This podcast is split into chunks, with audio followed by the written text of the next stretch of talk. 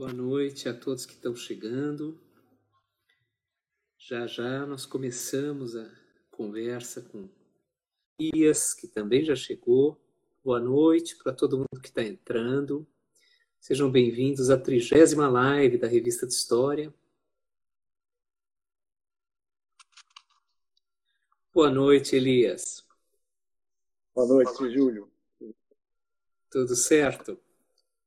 Tudo bem aí nessa prisão domiciliar. Né?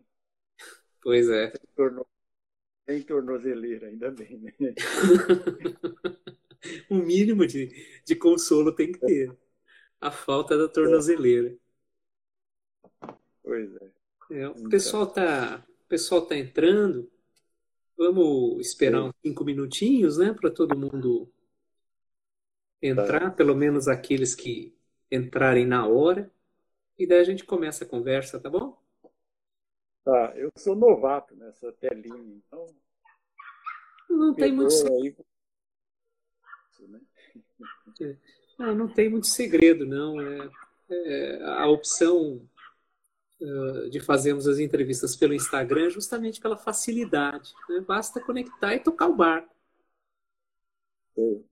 Nossa colega Ana Paula acabou de chegar, que já foi entrevistada. Boa noite para todo mundo que está chegando, dando aqueles cinco minutos de praxe para que todos entrem e então comecemos a trigésima entrevista da Revista de História nesses tempos de pandemia, hoje com a incrível honra de receber Elias Tomé Saliba. Já já a gente começa esse bate-papo. Boa noite, Ana. Boa noite para todos que estão chegando. Oi para todos.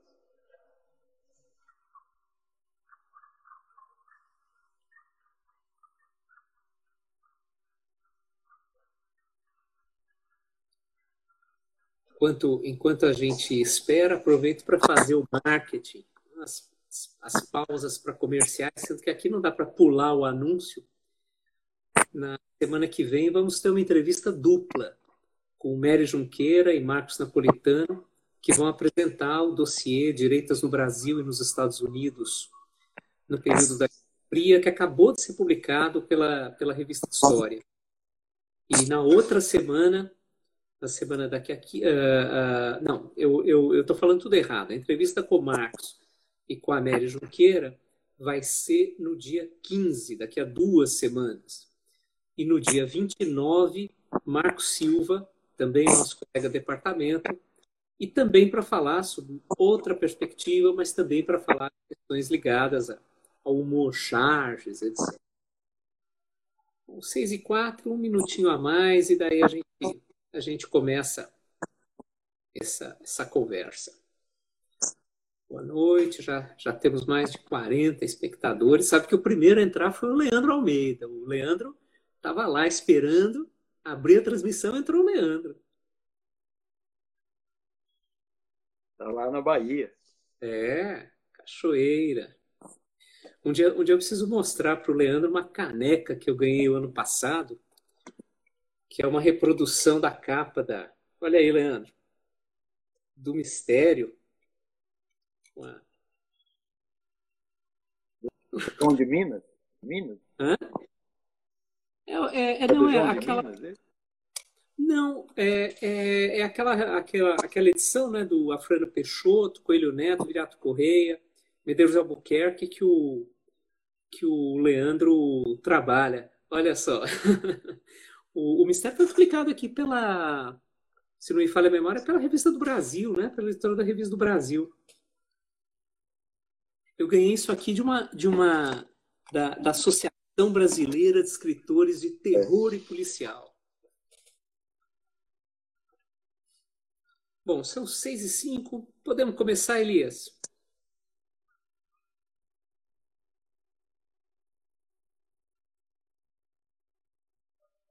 Não, não tá sem som. Eu não ouvi a sua voz agora. Estava ouvindo até agora há pouco, agora não.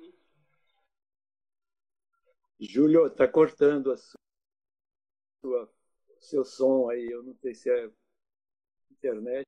É, tá, tá cortando um para o outro, né? Tá cortando um para o outro.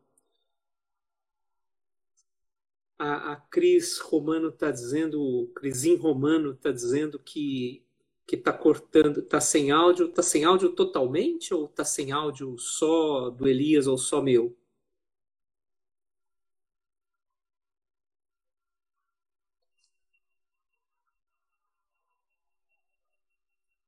Você está me ouvindo, Elias? É, tá, tá, tá sem a sua voz, tá sem o seu som.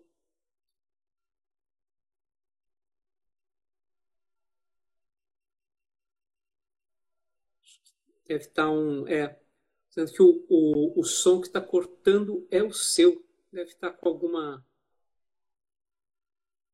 algum embróliozinho aí de, de rede.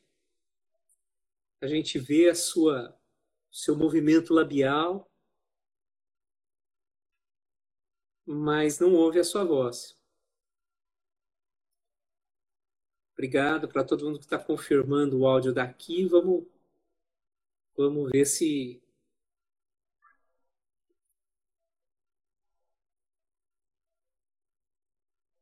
você consegue. Você, você me ouve, Elias?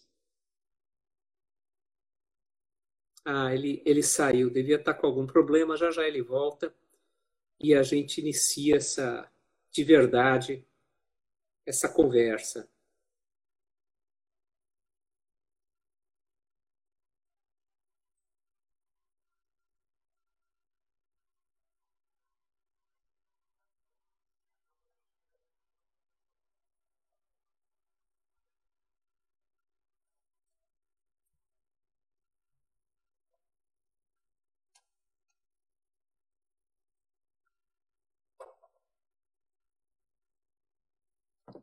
Vamos esperar. O Elias já está entrando de novo.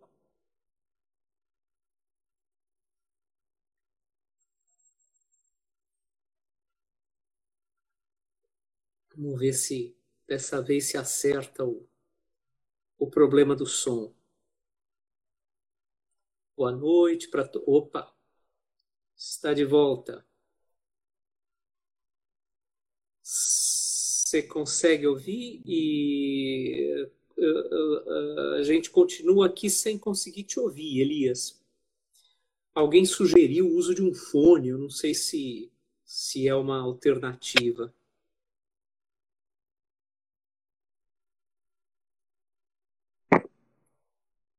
Opa! Tem, é, não não tá não tá não tá não tá vindo a sua voz. Acho que tem uma lentidão na conexão que está atrapalhando um pouco.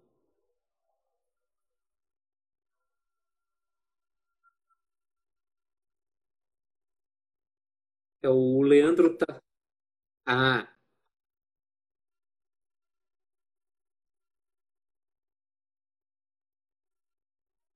É. Eu, eu, eu acho que o, o problema está na conexão, Elias.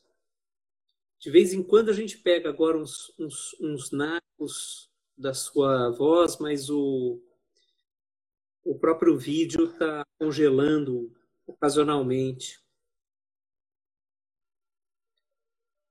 O, o Leandro está sugerindo aqui passar para a rede 4G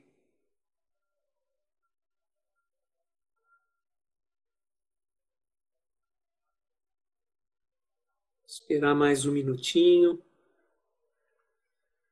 Enquanto, enquanto tentamos conseguir uma conexão de, de boa qualidade, volta a fazer a propaganda. Ele saiu, quando voltar, vai estar tudo maravilhoso. Uh, volta a fazer a propaganda, hoje é dia 1 de abril.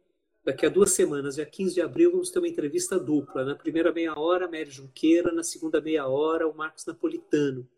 Eles vão falar do dossiê que eles acabaram de organizar e que saiu semana passada na revista de História, número 180 de 2021, sobre direitas nos Estados Unidos e no Brasil no período da Guerra Fria. Acho que vai ser uma entrevista bem legal. A Mary, logicamente, vai falar mais da parte norte-americana e o Marcos da parte brasileira. E no dia 29 de abril, Marcos Silva, também nosso colega departamento, vai falar de charges, humor em geral, ou seja, o humor estará na nossa pauta durante todo, todo mês de, de abril. Vamos ver se o, se o Elias já está voltando aqui. Talvez ele tenha seguido a sugestão, esteja mudando de rede. Já está chegando aqui de volta. Agora vai.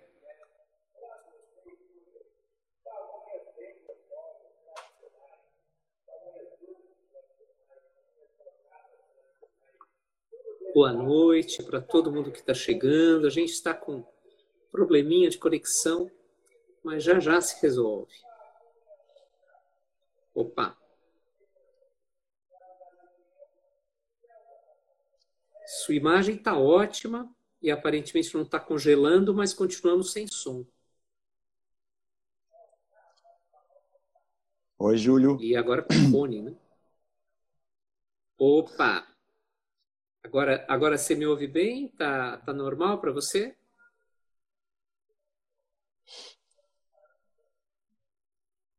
É, o, o, problema, o problema é o som.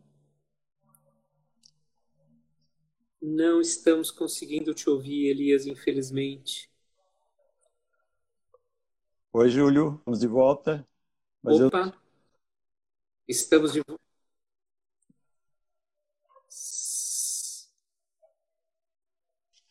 Você não está me ouvindo? É isso?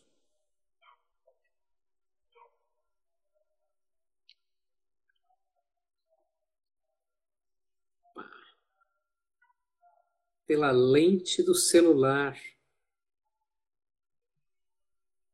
É, a conexão está muito lenta. Eu peço a quem está acompanhando um pouquinho de paciência que a gente acaba resolvendo e ao mesmo tempo que me avisem se com a minha conexão também tiver acontecido algum problema.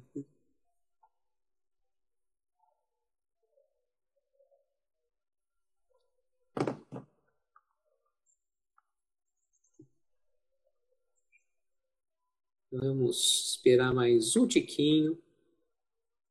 Boa noite para todo mundo que está chegando.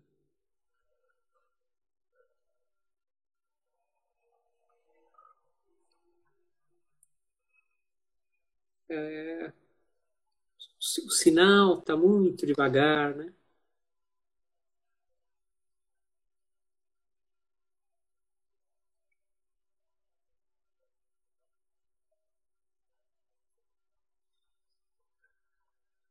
Boa noite para todo mundo. Obrigado, Ana.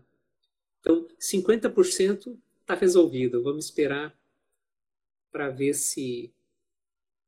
Seja, aqui no Paraíso o sinal tá bom, no Itaim nem tanto. Vamos esperar que o, que o sinal do Elias, que deve estar aqui a, a um quilômetro e meio aqui de casa, se resolva.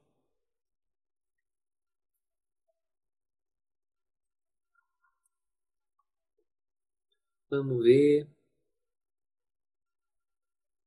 Acho que é a síndrome de 2021, né? 2020 deu tudo tão certo. 2021 tivemos problema na semana passada na entrevista com a Leila, de conexão também. É que estava caindo o céu no dia. E agora, aparentemente, o, o Itaim, o sinal do Itaim não quer nos ajudar. Já já se resolve.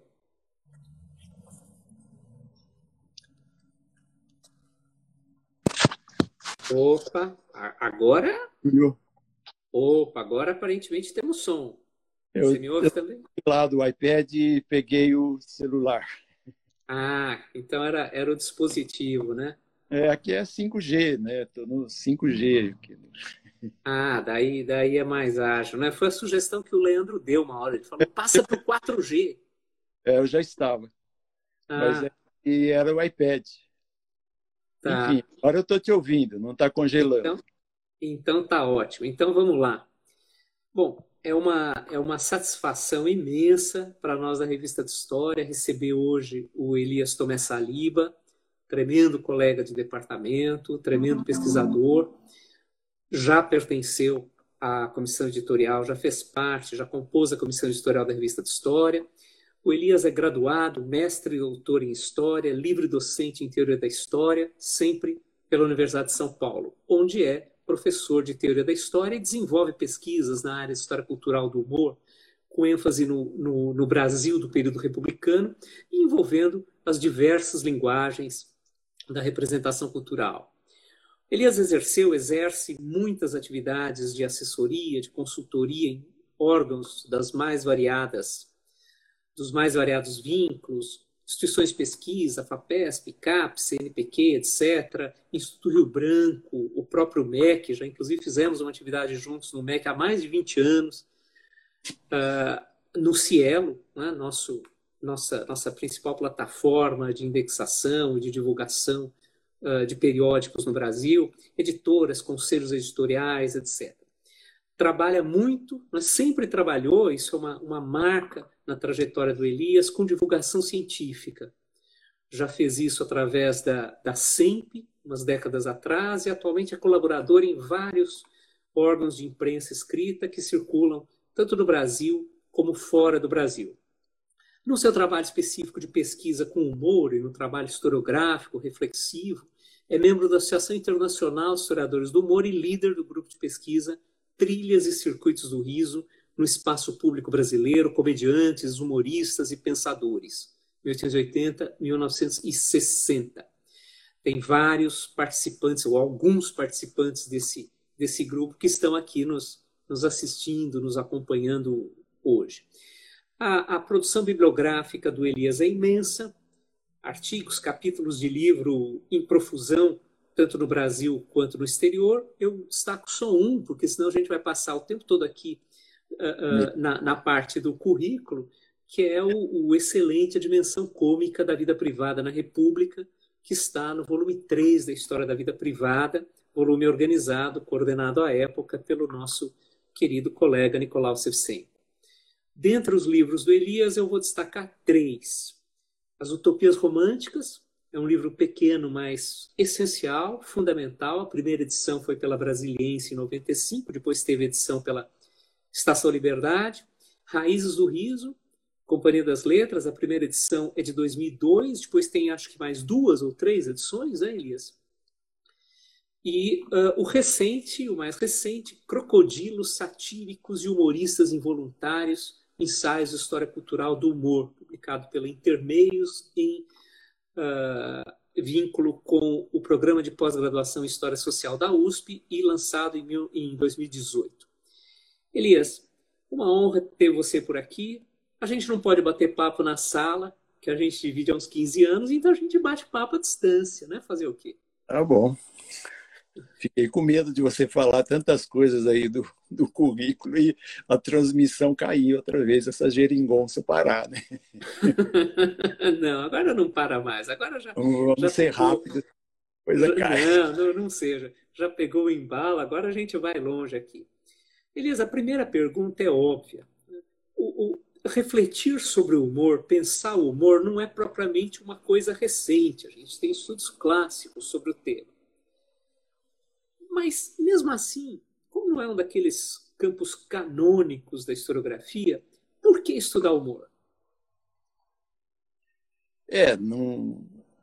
o humor é um campo bastante estudado, né?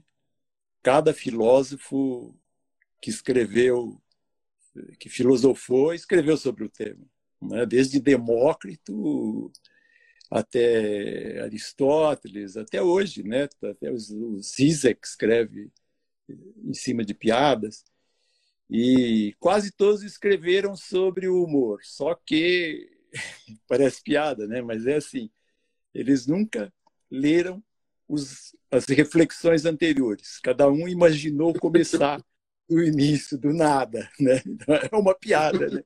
Quem fala isso não sou eu, quem fala e prova é a colega da, da FGV do Rio, a Verena Alberti, que tem um livro clássico sobre o assunto, né? E diz que a, a bagunça começa aí, né? Dizer, cada um quer, quer acrescentar alguma coisa sobre o tema. Agora, isso com relação aos filósofos, né? É, em relação aos historiadores, e principalmente no mundo acadêmico, o humor começou a ser estudado mais no final do século passado, né, com a chamada virada cultural. Né? Então, os historiadores se voltaram um pouco mais para o estudo do humor. Mas na academia a coisa sempre foi vista com o nariz meio torcido, com um certo tom reativo. Né? Quando eu defendi minha tese, que foi em livre docência em teoria da história, né, que sobre o humor brasileiro, foi uma tese, na verdade, em teoria da história, sobre questões de linguagem, etc, etc. Só que a parte acadêmica, reflexão sobre linguagem, foi omitida, né? Todo mundo ficou conhecendo a publicação que foi o Raízes do Riso, o livro que é, obviamente foi escoimado, né? Foi aliviado dessa parte acadêmica. E aí já começaram as piadas, né? Que que na época, né? Foi tese de, de livre docência teoria da história, mas estuda piadas, não é? Como se não fosse um tema é, legítimo. Então na, no mundo acadêmico, pelo menos na época que eu comecei a estudar humor, e já faz muito tempo, há quase 30 anos, né, de intérprete, eu já virei quase testemunho né, das coisas. E foi em 98, 99, a defesa, 99 foi a defesa da livre docência. É, o que eu sentia é que não só é, o pessoal olhava torto para esse tipo de estudo, como um estudo que não era muito importante, mas principalmente existia um certo tom reativo, né? Esse, esse colega estuda um tema que não é tão importante, não tem tanta importância política e ainda se diverte. Né? Que era a questão, né? Eu vivia rindo, né? É claro, é, é, o humor e a análise do humor são perfeitamente capazes de coexistir, né? Saber como uma piada funciona, não necessariamente você sabota a piada. Assim como saber como um poema funciona não arruína o poema. É? Então, essas, essas esferas uh, aparecem bastante. Mas foi só nesse século que nós temos, vamos dizer assim, um avanço, né? Um, a gente fica mais à vontade para falar em história cultural do humor e em estudos do humor em geral, porque hoje nós temos associações internacionais, é? nós temos revistas, redes de pesquisa, né? que estudam isso. O Salvatore Attaro, que é um especialista em linguística, em humor linguístico, né? é o herdeiro da teoria geral do humor verbal nos Estados Unidos, ele dirigiu agora uma enciclopédia de estudos de humor, né? que tem lá quase duas mil páginas, né? com verbetes, né? De, que, que é um, vamos dizer assim, um exemplo, é uma coisa monumental. Né? Mas é, aí é preciso colocar claramente uma coisa: o humor, é mais do que talvez outros campos, é um estudo interdisciplinar, né? fortemente interdisciplinar. Por causa das linguagens, por causa da vastidão do campo. Né? Frequentemente se confunde o humor com o riso. Né? São, são coisas bem, bem diferentes. Né? O riso, diz a enciclopédia britânica, é um reflexo é, motor, é, acompanhado pela alteração da respiração e por certos ruídos irreprimíveis. Né? O humor não, o humor é um campo bem mais vasto. Né? As pesquisas da neurociência cognitiva mostraram que o humor é um processo, na verdade e que o humor é um, uma espécie de estratagema que o nosso cérebro usa e que nós usamos né, para fugir dos conflitos, para fugir dos turbi, do turbilhão da vida, né, para surgir dos conflitos que aparecem. Né? E, e, nem sempre esses conflitos são resolvidos com uma piada. Claro. Né? Às vezes eles são resolvidos de uma outra forma. Então são linguagens que se cruzam, um campo extremamente vasto é, anos atrás eu, eu, eu fiz palestras para estudantes de medicina, né, junto com psicanalistas, né? Também me meti com teatro de revista, né? enfim, né? Tinha atriz... eu, eu lembro que uma vez você falou de oficina de palhaço. Oficinas de palhaço, claro. Na época eram os parlapatões, né? E eu fiz uma palestra muito um encontro muito interessante com os parlapatões e com o Guto Lacaz, né? que faz humor com objetos. Né?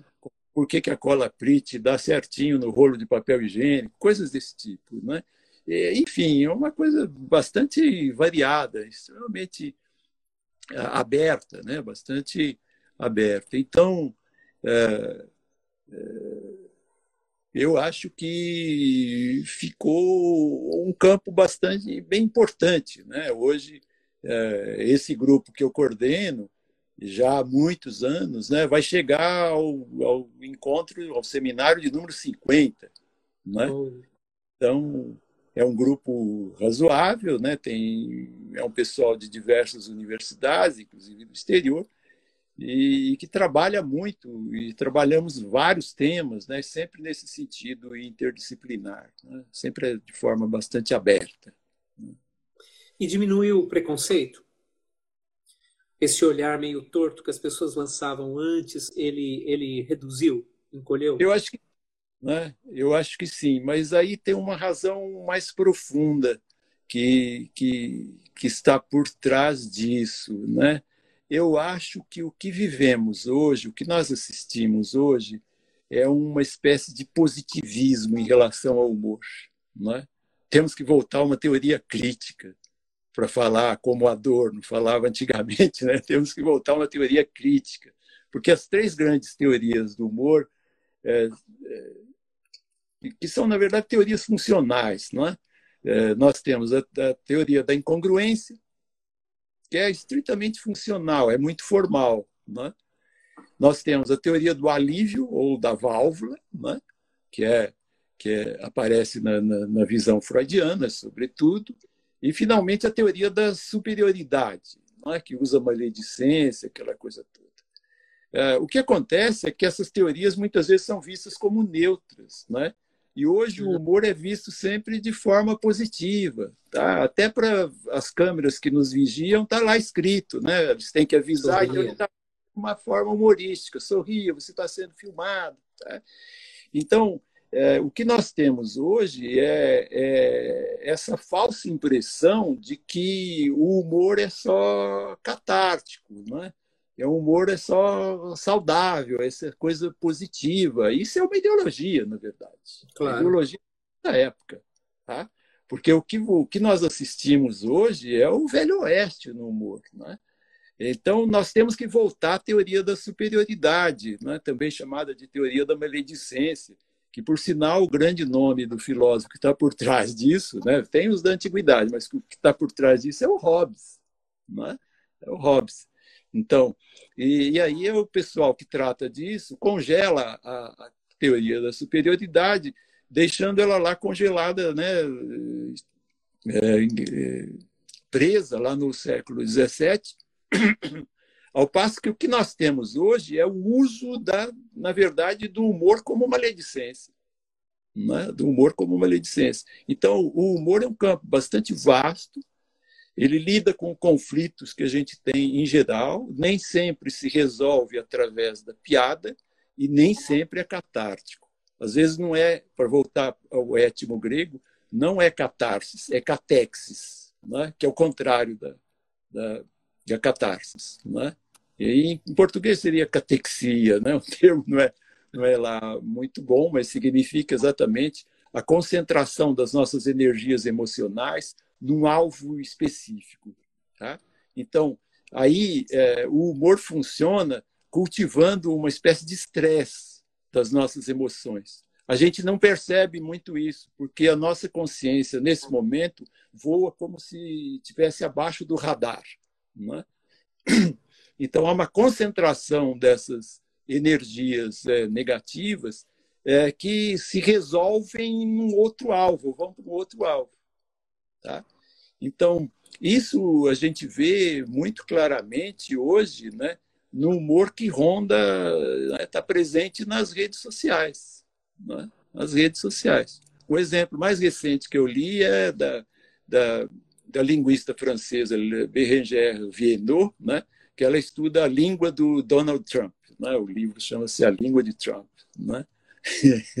ela teve a paciência de classificar, estudar quase 700 tweets, né? Deus do céu. do, do Trump, né?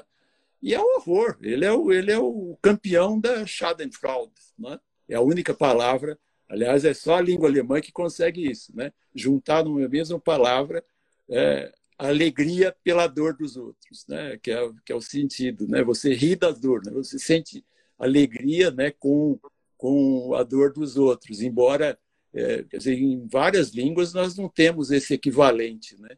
Em português nós temos uma ledicência, mas não, não tem o mesmo sentido. Hum. Né? Alguns ditados que são, que são característicos, né? tipo assim, o importante não é vencer, é fazer o outro perder. Né? Ou, ou, ou é, enfim, os sentidos mais, mais é, alegria dos, dos outros com a desgraça alheia. Então, o que nós temos hoje é isso, quer dizer, é preciso uma teoria crítica é, do, do campo humorístico, né, para exatamente mostrar o que há por trás dessa pretensa neutralidade de um riso positivo. Que o riso faz bem para a saúde, isso é óbvio, né? isso é mais ou menos óbvio. Só que a gente aumenta cada vez mais essa cantilena, né? essa, essa maré, né? essa onda, e isso entra na onda dessa positividade. No caso do Trump, por exemplo, ela, a, a Beranger Vienot, ela chega à conclusão de que o Trump nunca riu. É?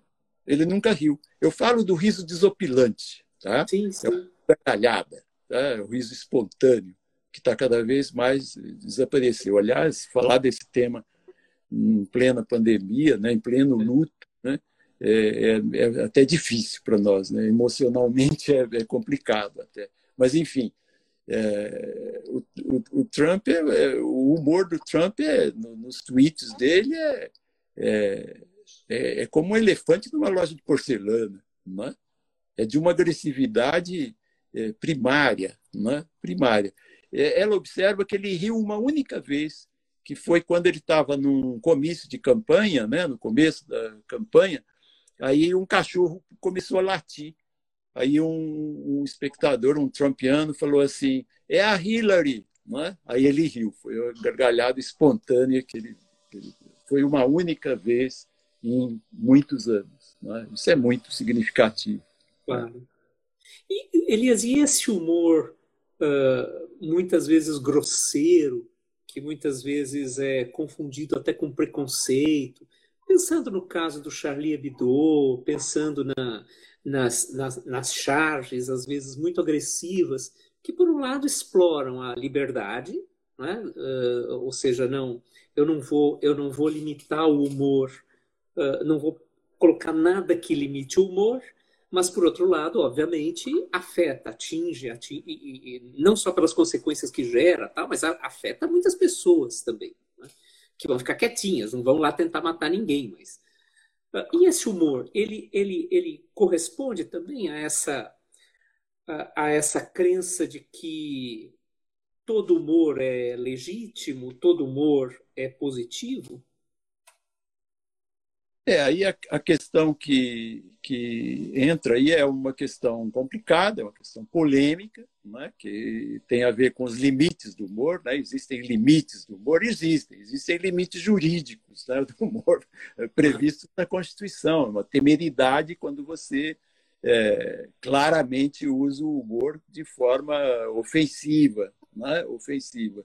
Aí existe uma, uma uma saída que é uma saída estética. Não é? é preciso que o humor seja bem feito. Não é? É, isso já está lá na antiguidade, no Aristóteles. Né? Ele diz o humor é o quê? O riso é, revela o quê? Uma desarmonia de pequenas proporções sem consequências dolorosas. Tá? Então, voltar àquela, àquela afirmação de que, no fundo, no fundo, a piada, o humor, a piada que se faz, ela é uma ficção. Né? Ela é uma ficção. Claro que, obviamente, como diz o humorista, o Albert Hubert, né, um humorista americano, ele diz, olha, é, se, eu, se eu cair no buraco, é uma tragédia. Se você cair no buraco, é uma comédia. Né? Então, tem sempre essa questão do alvo. Aí, é claro, é preciso muita sutileza é, do, do, artista né, para fazer algo que, obviamente, não seja um, um alvo, um, um, alvo, não tem um alvo específico, né, nomeado, né, alguém que seja muito claramente é, ofendido. Apesar de que o que nós temos é agressividade. O humor é agressivo, sim. Né? E aí também não adianta a hipocrisia da gente, da sociedade condenar, né, topicamente certas manifestações, é, porque a própria sociedade vive uma crise de valores. Então fica essa essa condenação meio top, meio tópica, né? Tópica, sim, porque é de acordo muito com cada um, com a subjetividade de cada um. Há, há, há, piadas, quer dizer, o humor não se resume a piadas, né? mas, enfim, há anedotas, há piadas né? que, que trabalham com, com isso, né? são paradigmas, né? trabalham com isso, trabalharam durante toda a história, né? e, e realmente não, não trabalham com alvos específicos, ou seja, não ofendem especificamente ninguém. Tá? Há, uma, há uma que é, que é ela tem um time bem, bem do Nordeste, né? Eu já ouvi isso em Fortaleza, já ouvi em João Pessoa. Em 2001, em João Pessoa teve um congresso de palhaços, né? Congresso internacional de palhaços. É, essa parte é muito divertida, mas aí vai demorar muito para Estavam no mesmo avião que eu. Aqueles, aqueles é, peidos, né? Aqueles sapatos enormes. Eu e a Ineide no avião, um avião praticamente cheio de palhaços, né? do mundo todo, espanhol. Quando desembarcamos, eles apanharam, saíram todos correndo, né? apanharam as bagagens e tinha lá uma condução esperando o pessoal do Congresso. Eu acho que eu era o único acadêmico ali no meio. E um pouco lento, né, para pegar a bagagem, aquela coisa, com a Eneida, e vai no, na toalete. Quando chegamos ali, eles já tinham ido embora. Né? Aí eu tive que telefonar para os organizadores e tal. Eu falei: olha, é congresso sobre o riso, mas vocês começam com uma palhaçada dessas. Né? Então, a gente vai levando assim na, na base da piada. Mas essa anedota eu ouvi nesse congresso, muito bem contada pelo Ariano Suassuna, né? que participou desse desse congresso em João Pessoa. Por sinal, ele é nascido em João Pessoa, né? o falecido Ariano Suassuna. A, a anedota são dois irmãos cegos, né? um muito forte, né? musculoso, cego dos dois olhos, e o outro mais fraquinho, né? pequenininho, né? e que tem um olho bom. Né? E um dia, num fim de semana, um diz para o outro: Olha, vamos passear um pouco, vamos sair de bote, né? andar, navegar um pouco no mar com um barco. Né? Ele diz: Você está maluco, nós dois nessa situação? Mas ele falou: Não, eu, o mais forte, eu vou remando na frente né? e você vai atrás com o leme. Né? E saíram. Né? E saíram, o mais forte remando, remando, e o o que tinha um olho bom atrás com o leme. É? Só que, num dado momento, o remo escapou da mão do, do, do primeiro irmão né? e acertou o olho bom do, do outro. Né? E é, é, é uma coisa bem, da, bem regional. Né? E, e quando aconteceu isso, o, o que, que ficou, na verdade, foi com o olho atingido, ele disse: é, pronto. Né? Aí o que estava na frente, acho que pensou que tinha chegado né, na margem e desembarcou. Né? Nossa Senhora! Aí você vê que por que, que a gente ri né, de uma desgraça, né, dessa é. coisa tão desgraçada, não é? é? Porque na verdade o que nós temos aí é o, o, o toque da sublimação, né? o toque do sublime. Quando você fala sobre algo doloroso, né? Eh, você fala de forma ficcional, né? mas esse é o toque do sublime. Então, todo o humor de limites, né? que são aquelas piadas checkmate, né? as piadas checkmate são as mais conhecidas são aquelas da boa notícia e da má notícia, tá? que, que a gente sabe qual é a estrutura. Né? Essas piadas sempre é a má notícia. Não tem, boa notícia, é sempre uma má notícia que tem. A boa notícia é só para enganar, só para criar um, o frame da, da anedota.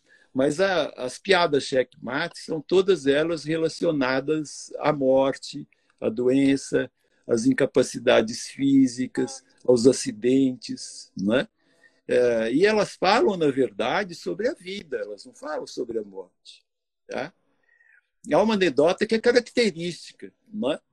Um grupo de médicos no hospital, né, atendendo em pronto-socorro, não tem quase pacientes, então eles resolvem pedir uma pizza para dividirem entre si. Né? E fazem isso. Só que quando o entregador chega perto do hospital, é? tem um quiprocó e ele leva, ele é baleado, é? Pertinho do hospital. Ele cai ali, todo mundo corre para socorrê-lo e os médicos, os quatro, cinco médicos, ficam ali tentando salvá-lo né, durante quatro, cinco horas, até que o, o rapaz morre, né, e eles, extenuados, né, é, saem né, da, da sala de cirurgia e, e um resolve, um deles resolve olhar para fora e ver no chão a pizza, né? com a parte de cima toda colocada, tá direitinho, ele vai lá e pega a pizza, leva para o grupo, né? E aí ele pergunta: quanto vocês acham que devemos dar de gorjeta?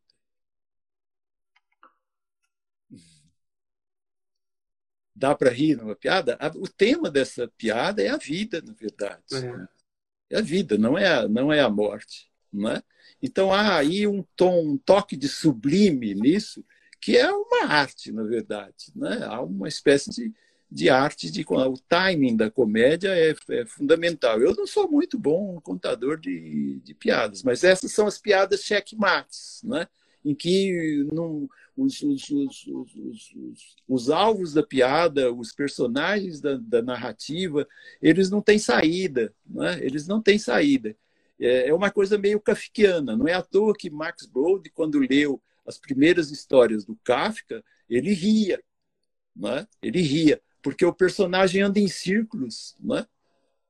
não sabendo o que está acontecendo. Né? E, e, ele anda em círculos, não sabe o que está acontecendo e começa a se culpar. Né? Põe a, começa o processo de autoculpa. Então, são as chamadas piadas checkmates, que tem muito, muita, muito de kafkianas, né? são piadas é, praticamente é, kafkianas, né? tem esse, esse tom de nonsense. Mas é, é o espaço da sublimação.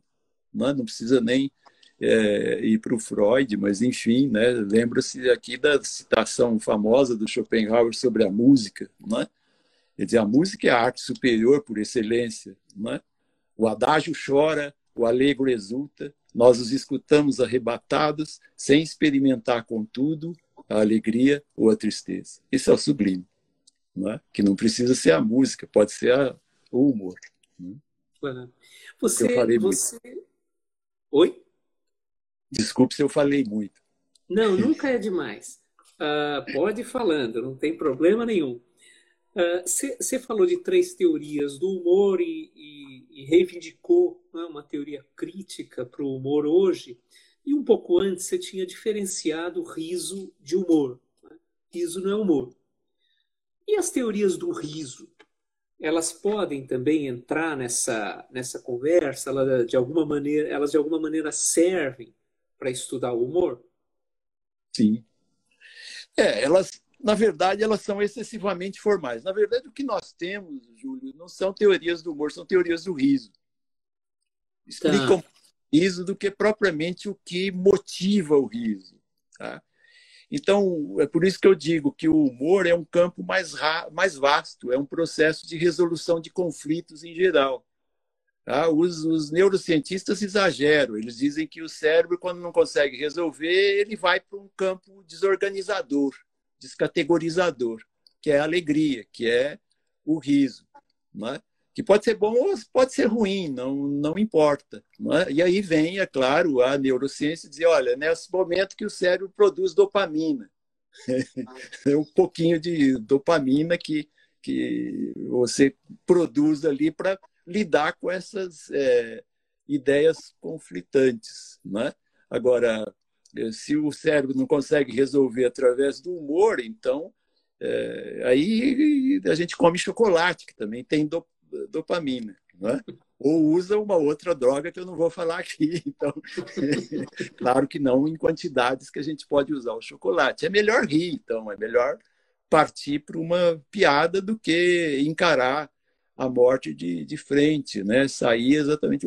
E existem. Né? Eu tenho aqui uma coleção de antologias. Né? Tem, por exemplo, piadas, né? anedotas à la tumba aberta, por exemplo.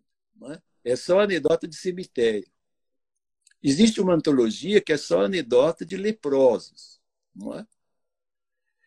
Aí, é claro, vem as condenações. Como é que você consegue ter uma. Eu preciso, né? Eu preciso conhecer toda, toda essa área. Eu faço uma, uma, uma tenho aqui uma coleção de antologias, né? As fúnebres, né? As piadas fúnebres. Não são as melhores, né? Mas, enfim, né?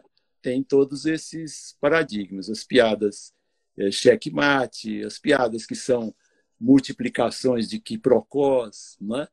as piadas mais sutis, que são aquelas do paradoxo da, da crença pressuposta, né? que são muito boas, as piadas epifânicas, né?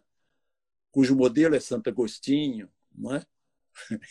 quando ele confessa, ó, oh, né? ele reza né? a prece dele, ó oh, Deus, dai-me a castidade, mas não agora. Né?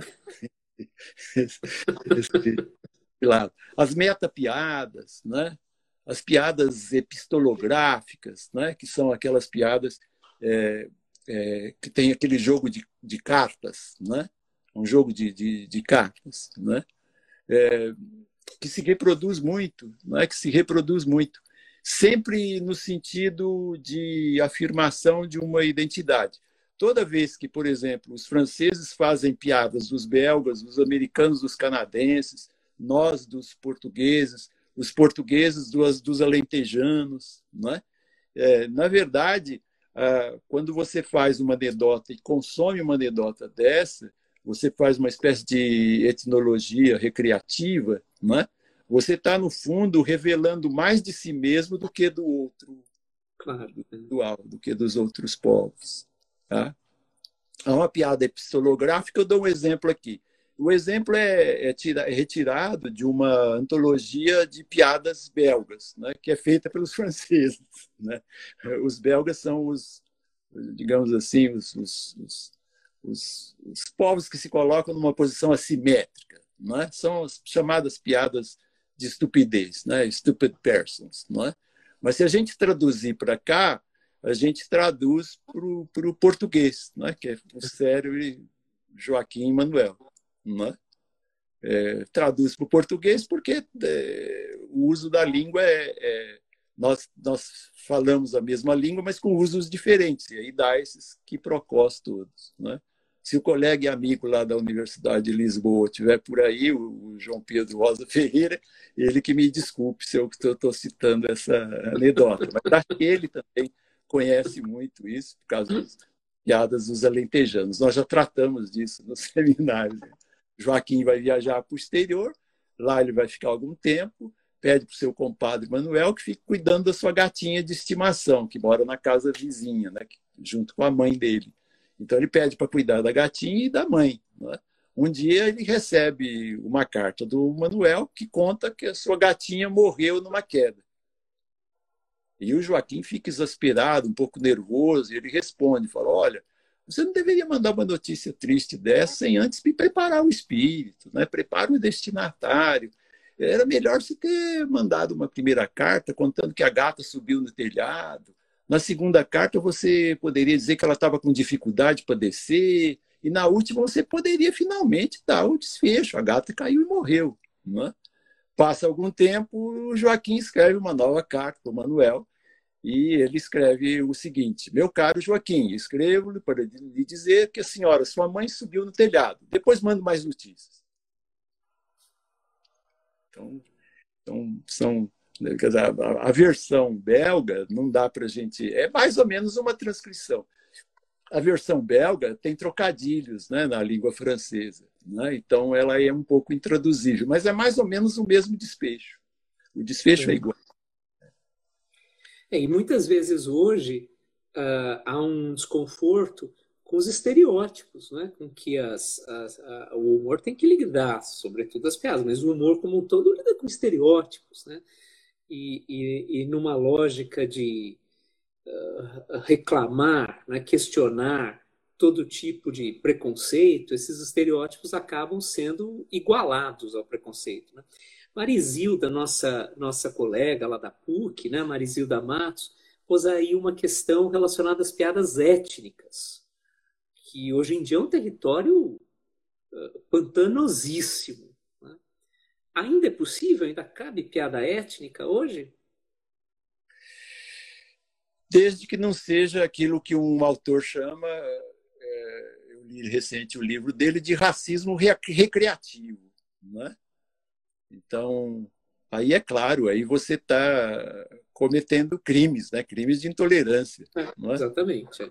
Daí é racismo, né? Piada. Né?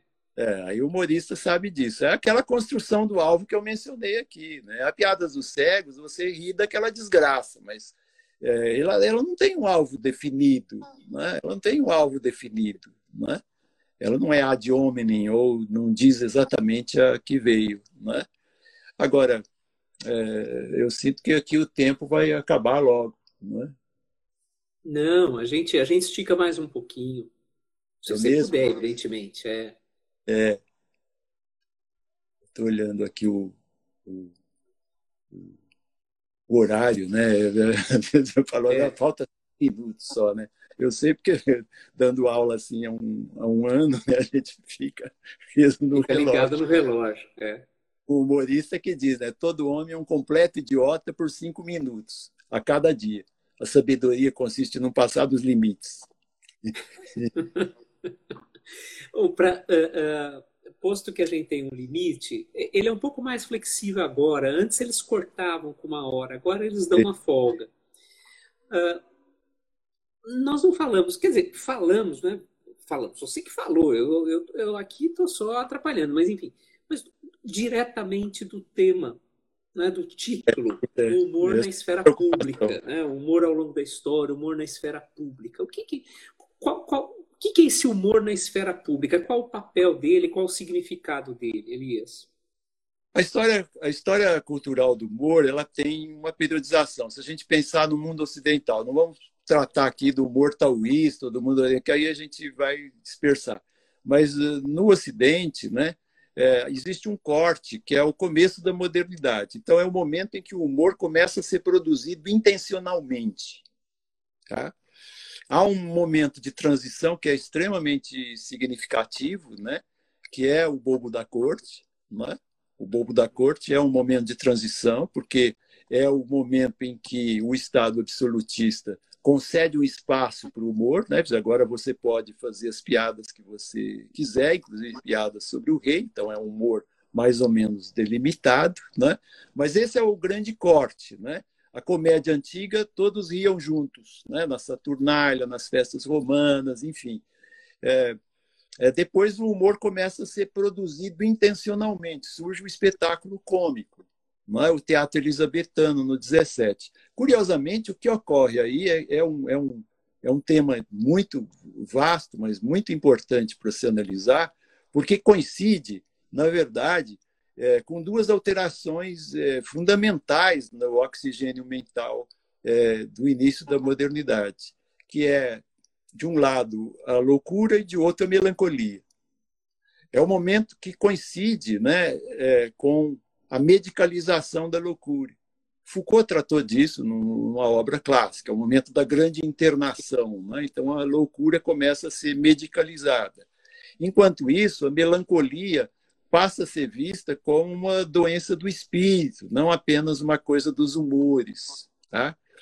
É, isso é importante porque é o momento de nascimento do humor produzido intencionalmente que surge quando surge uma esfera pública, onde tudo é discutido livremente. A questão é até que ponto o humor, né, a produção humorística em geral, contribuiu para o nascimento né, e para consolidação de uma esfera pública. É essa a questão. Claro que isso tem as mais variadas abordagens, é um debate bastante amplo. Não é? eu tratei disso num texto recente que deve sair aí, né? Humor e esfera pública. A minha preocupação é com o hoje, não é? Com, com digamos assim, com, com atualidade, não é? Porque a piada entendida no contexto do espetáculo moderno, unicamente voltada para o divertimento, e aí é que entra a abordagem da história cultural do humor, por que, que a piada é importante? Não é? para as sociedades. Exatamente porque as sociedades não dão uma importância muito grande para o humor. Falar isso é diversão. Há uma opacidade que, que, que cobre né, o humor como um mero divertimento. Não, ele é um código cultural, é um código produzido pelas sociedades. Tá? Agora, com a internet, os efeitos impactantes do Big Data, a escala do humor produzido intencionalmente aumentou de forma exponencial. O riso hoje está em todo lugar, os noticiários misturam notícias com entretenimento, políticos se consideram expertos em trocadilhos canhestros, robôs se encarregam de viralizar frases jocosas. Não é? Eh, as redes sociais, a princípio, exerceram um papel pluralista e aparentemente democrático. Qualquer um pode se manifestar, embora alcançar uma grande audiência seja algo bastante diferente os algoritmos favorecem essas declarações, esses xistes, né, que incitam emoções fortes e conflituosas. São elas que chamam mais atenção e incrementam esses milhares de cliques. Não é?